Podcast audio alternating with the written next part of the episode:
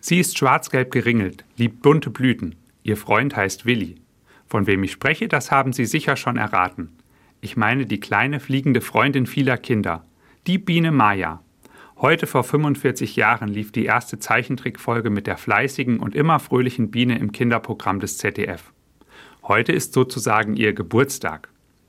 Wie habe ich als Kind die lustigen Geschichten und Abenteuer von Maya und ihren Freunden geliebt. Und bis heute werde ich immer wieder durch die bekannte Titelmusik, mit der Karel Gott der Freundin Biene Maya ein Denkmal gesetzt hat, an sie erinnert.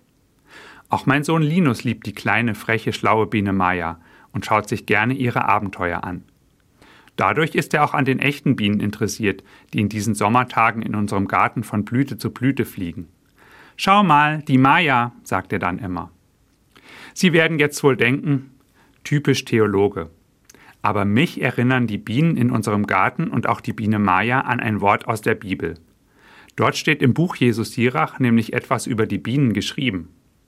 Die Biene ist klein im Vergleich mit anderen geflügelten Wesen, aber sie erzeugt die beste von allen Süßigkeiten, heißt es dort.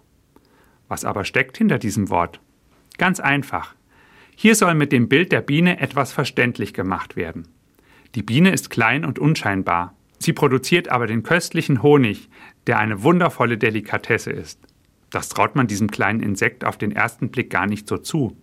Hinter diesem Bild steckt eine Weisheit für unser Leben. Schau nicht nur auf das Äußere.